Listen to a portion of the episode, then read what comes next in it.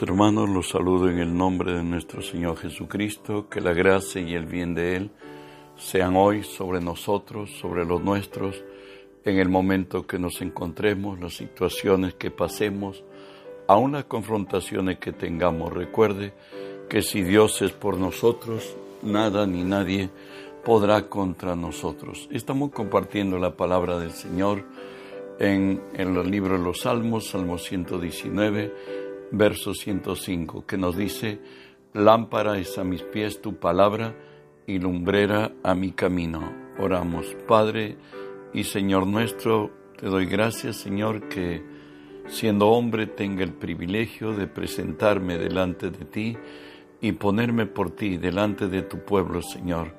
Por ello te cedo mis, mi voluntad, mis pensamientos, las palabras de mi boca, mis actitudes y acciones, las sujeto y las someto a ti, Señor, y tú que vives en mí, haz tu obra a través de mí por tu nombre Jesús toma autoridad sobre toda fuerza del reino del mal que se haya filtrado en este lugar o al lugar a donde esta señal alcance. Por tu nombre echo fuera a todo espíritu inmundo y a toda fuerza del mal os ordenamos que huyan en el nombre de Jesús. Y en el nombre de Jesús, Dios Espíritu Santo, permíteme decirte hoy, Bienvenido Espíritu Santo, unge mis labios con tu poder, pon tus palabras en mi boca, Unge los oídos de mis hermanos, que tu palabra hoy se quede en nosotros, en el nombre de Jesús. Estamos tratando el tema que he puesto como título, Lámpara es a mis pies tu palabra. Hoy tocaremos, olvida lo que queda atrás. Sabes, no solamente consiste en olvidar el pasado, sino en concentrarnos en el futuro, lo dice así la palabra del Señor. En Isaías, no os acordéis de las cosas pasadas, ni traigáis a memoria las cosas antiguas. He aquí que yo hago cosa nueva, pronto saldrá a luz, no la conoceréis. Otra vez, abriré camino en el desierto y ríos en la soledad. En tiempos de circunstancias difíciles, Siempre Dios nos da la salida. Él dice que no nos ha venido ninguna tentación que no sea humana, porque Él es poderoso para que juntamente con la tentación Él nos da la salida. Y de ahí que Pablo nos dice en Filipenses, no que lo haya alcanzado ya, ni que ya sea perfecto, sino que prosigo para ver si logro de aquello para lo cual también sido, fui, también fui asido por Jesucristo. Bueno, Él dice, no mirando lo que queda atrás, extendiéndonos a lo que está por delante, prosigo a la meta, al premio del supremo llamamiento en Cristo Jesús, Señor nuestro. ¿Sabes? Los consejos de Dios respecto al pasado. Recuerden que la maldad del hombre en Sodoma, Gomorra, y las ciudades vecinas llegaron hasta el cielo y Dios, en su justicia, determinó extinguir a estos pueblos por fuego y por azufre.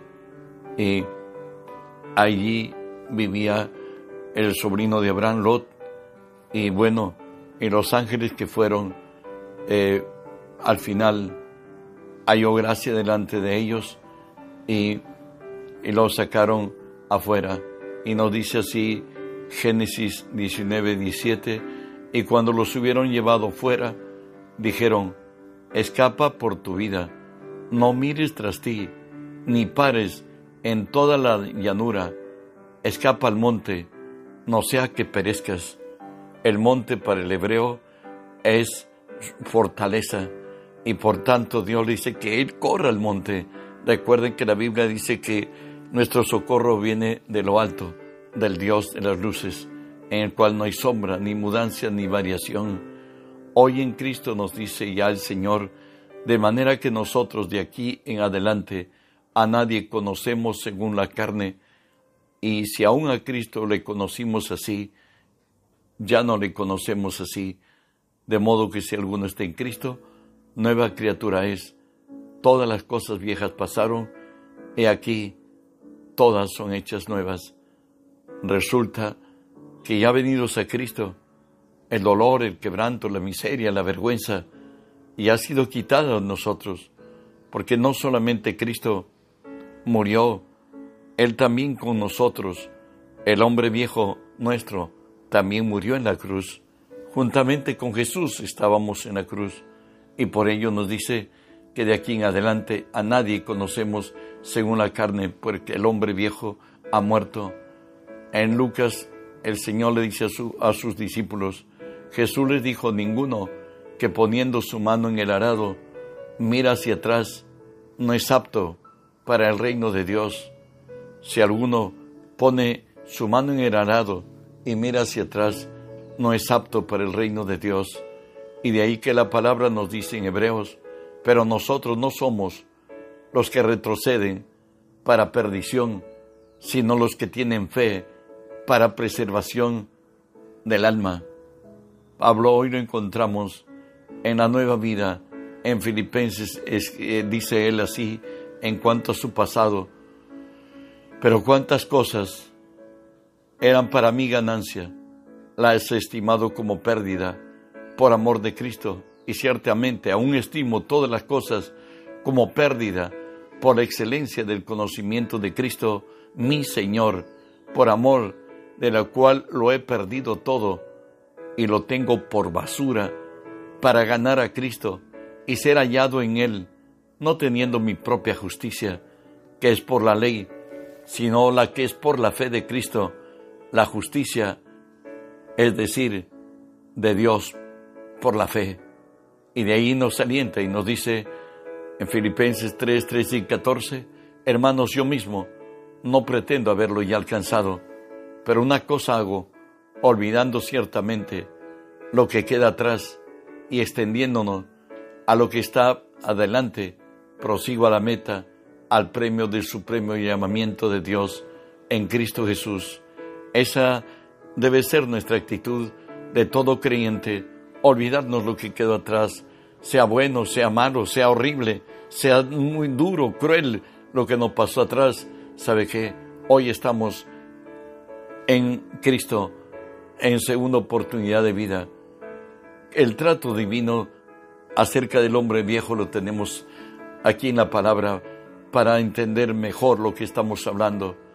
Romanos 6 nos dice, sabiendo esto, que vuestro viejo hombre fue crucificado juntamente con él, para que el cuerpo de pecado sea destruido, a fin de que nos sirvamos más al pecado. Hace dos mil años nosotros también, el viejo hombre, el que vivió en dolor, quebranto, rebeldía, el que estuvo errado, equivocado, cargado de maldiciones, él ha muerto juntamente con Cristo. Y Dios en su sabiduría, el día que llegó a nuestro corazón Cristo, escuche lo que hizo Dios con lo que quedó el rezago del pasado en nuestra conciencia. ¿Cuánto más la sangre de Cristo?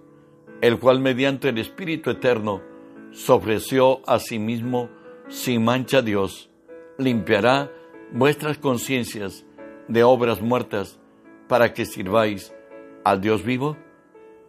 Él, en su gracia, extinguió todo el quebranto, todo el dolor, toda la miseria, toda la vergüenza que a causa de no conocerlo a Él, y llevar herencia de pecado y vivir en pecado, en un mundo lleno de pecado, hoy por gracia de Dios, el juez que era nuestro, nuestra conciencia, en él ha sido extinguido nuestro pasado y ha resultado lo que nos dice Isaías, yo deshice como una nube tus rebeliones y como niebla tus pecados, vuélvete a mí, porque yo te redimí.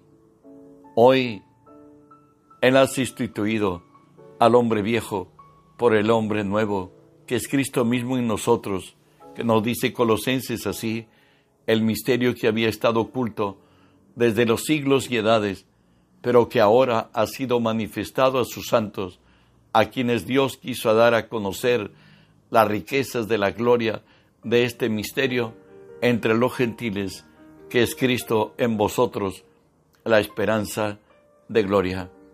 Hoy, Cristo mismo vive en nosotros. Se ha fusionado los cielos y la tierra, pues la Escritura nos dice, porque el que se une al Señor, un espíritu, es con Él. Hoy vive en nosotros. La palabra sí nos exhorta a despojarnos del hombre, del hombre viejo, del viejo hombre, como lo dice Efesios 4:22, en cuanto a la pasada manera de vivir, despojaos del hombre viejo, que está viciado conforme a deseos engañosos. Recuerde que en nuestra vida hay áreas estratégicas a la cual debemos atender con sumo cuidado hoy venidos a Cristo. Lo primero es nuestra mente, Proverbios 23, 7, la primera parte nos dice así, porque cuál es su pensamiento en su corazón, tal es él. Y recordemos que nuestro adversario, el diablo, en una forma imperceptible, pone sus pensamientos en nuestra mente, la cual lo describe Isaías 59 diciendo, incuban huevo de áspides y tejen tela de arañas. El que comiere de sus huevos morirá, y si los apretares saldrán víboras. En otras, si permites y le crees al diablo, terminaste en problemas. Susurró a tu mente, puso pensamientos y de pronto aceptaste como verdad las mentiras del diablo y como funciona por fe, todo lo que tú creas y lo que yo crea será hecho. Creemos que estamos enfermos, creemos que no podemos porque Satanás viene a robar, matar y destruir. La forma bíblica como pensar lo encontramos en Filipenses 4:8. Por lo demás, hermanos, todo lo que es verdadero, todo lo que es honesto, todo lo justo, todo lo puro, todo lo amable, todo lo que es de buen nombre, si hay virtud alguna, si hay algo digno de alabanza, en esto pensad. El Señor nos ha dado otra manera de, vida. En Primera de Corintios 4:6 nos dice la manera que debemos hacerlo. Pero esto, hermanos, lo he pensado como ejemplo en mí Apolos, por amor de vosotros, para que en nosotros no aprendáis a pensar más de lo que está escrito. El Señor dice que no pensemos más de lo que está escrito. Si en Cristo dice que eres santo, cree que eres santo. Si en Cristo cree que eres justo, eres justo, eres sabio, eres más que vencedor. Recuerda que nuestra vida hoy es Cristo en nosotros.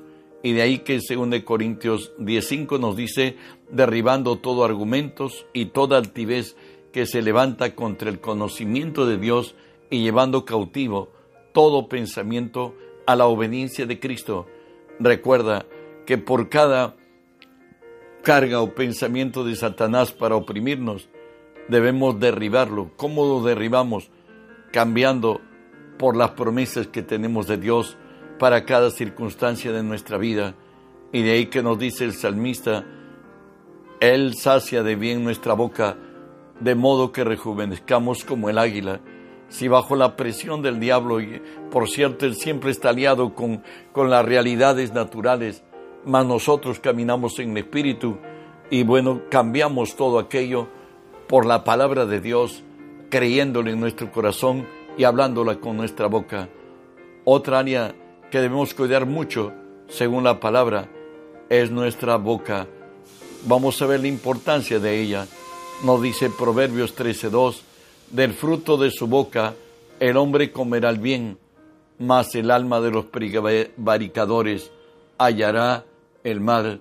¿Sabe qué? La calidad de vida del hombre está en la boca, la bendición o la maldición, la vida o la muerte, como nos dice Proverbios 18. La muerte y la vida están, están en el poder de la boca. El que la ama comerá de sus frutos. El que la ama comerá de sus frutos. El salmista nos dice, ¿quién desea, quién es el hombre que desea la vida? Que desea muchos días para ver el bien. Guarda tu lengua del mal y tus labios de hablar engaño. Salmos 34, 12 y 13. También Pedro lo dice, porque el que quiere amar la vida y ver días buenos, refrene su lengua del mal y sus labios no hablen engaño. ¿Qué de tan importancia es hablar? Jesús lo dijo en Marcos 11, 23, porque de cierto, de cierto os digo, que cualquiera que dijere a este monte, quítate y échate en el mar, y no dudar en su corazón, sino que creyere que será hecho, lo que dice, lo que diga, le será hecho. Nuestras palabras nos determinan. Hay un milagro en nuestra boca. De ahí que el salmista en el Salmo 141 le dice a Dios así, pon guarda a mi boca, oh Jehová, guarda la puerta de mis labios. Jesús insiste en importancia de nuestras palabras, mas yo os digo que de toda palabra ociosa que hablen los hombres, de ella darán cuenta en el día del juicio. Pablo por el Espíritu también nos dice, ninguna palabra corrompida salga de vuestra boca, sino la que sea buena para la necesaria edificación, a fin de dar gracia a los oyentes. Si nuestras palabras no edifican, ¿sabe qué? Cállate, callémonos. No destruyamos vidas ajenas. Nosotros somos de bendición y no de maldición. Y de ahí que el Salmo 37, 31, 30, 31 dice, la boca del justo habla sabiduría, su lengua habla justicia, la ley de su Dios está en su corazón, por tanto sus pies no resbalarán. Otra área a la cual debemos prestar mucha atención es nuestro corazón. Recuerda que del corazón mana la vida. Jeremías 17, 9 y 10 dice, engañoso es el corazón más que todas las cosas y perverso. ¿Quién lo conocerá? Yo Jehová, que escudriñó la mente, que prueba el corazón, para dar a cada uno según su camino, según el fruto de sus obras. Solo Dios conoce realmente nuestro corazón como hombres. Nos ponemos máscaras y queremos ser lo que nos imaginamos y no realmente lo que somos. Queremos ser lo que hablamos y presumimos lo que queríamos ser, pero que Dios nos guarde y seamos santos como Él es santo. Él nos dice no juzguéis y no seréis juzgados. No condenéis y no seréis condenados. Perdonad y seréis perdonados. Dad y se os dará medida buena, apretada, remecida y rebosando, darán en vuestro regazo, porque con la medida con que medís, os volverán a medir. El Señor nos exhorta a que no juzguemos, porque seremos juzgados, que no condenemos para no ser condenados. En Romanos 14 nos dice, ¿tú quién eres? ¿Que juzgas al criado ajeno? Para su propio Señor está en pie o cae, pero estará firme, porque poderoso es el Señor para hacerle estar firme. Bueno, el problema no es tu problema si tu hermano tiene debilidades o tropiezos en su caminar, nosotros debemos amarlo y debemos orar para que Dios enderece sus pasos. El no hacerlo es volvernos jueces y nos dice la palabra, por lo cual eres inexcusable, oh hombre, quien quiera que seas tú, pues en lo que juzgas al otro, te condenas a ti mismo porque tú que juzgas, hace lo mismo. Santiago, el hermano del Señor, nos dice así, hermanos, no os quejéis unos contra otros, para que no seáis condenados. He aquí el juez está a la puerta. Hermanos míos, tomad como ejemplo de aflicción y de paciencia a los profetas que hablaron en el nombre del Señor. Además, el Señor nos dice que debemos transformarnos por medio de la renovación de nuestro entendimiento. Eso lo encontramos en Romanos 12, que nos dice así, no os conforméis a este siglo, sino transformaos por medio de la renovación de vuestro entendimiento, para que comprobéis cuál sea la buena voluntad de Dios, agradable y perfecta. ¿Y cómo lo hacemos? Santiago nos dice así, Él de su voluntad nos hizo nacer por la palabra de verdad, para que seamos primicia de sus criaturas. Por esto, mis amados hermanos, todo hombre sea pronto para oír, tardo para hablar, tardo para irarse, porque la ira del hombre no obra la justicia de Dios, por lo cual, desechando toda inmundicia y abundancia de malicia, recibid con mansedumbre la palabra implantada, la cual puede salvar vuestra alma. Recuerde que en nuestro espíritu está la nueva criatura, pero en nuestra alma hay que cambiar nuestra manera de pensar, de sentir, de hablar. ¿Y cómo lo hacemos? Recuerde que nuestra vida está escondida en Cristo con Dios. Cuando Cristo nuestra vida se manifieste, con Él seremos manifestados en gloria. A nosotros la nueva vida se nos ha dado por fe y nosotros tenemos que por fe apropiarnos. ¿Y cómo lo hacemos? Romanos 18 nos dice, cerca de ti está la palabra en tu boca y en tu corazón. Esta es la palabra de fe que predicamos.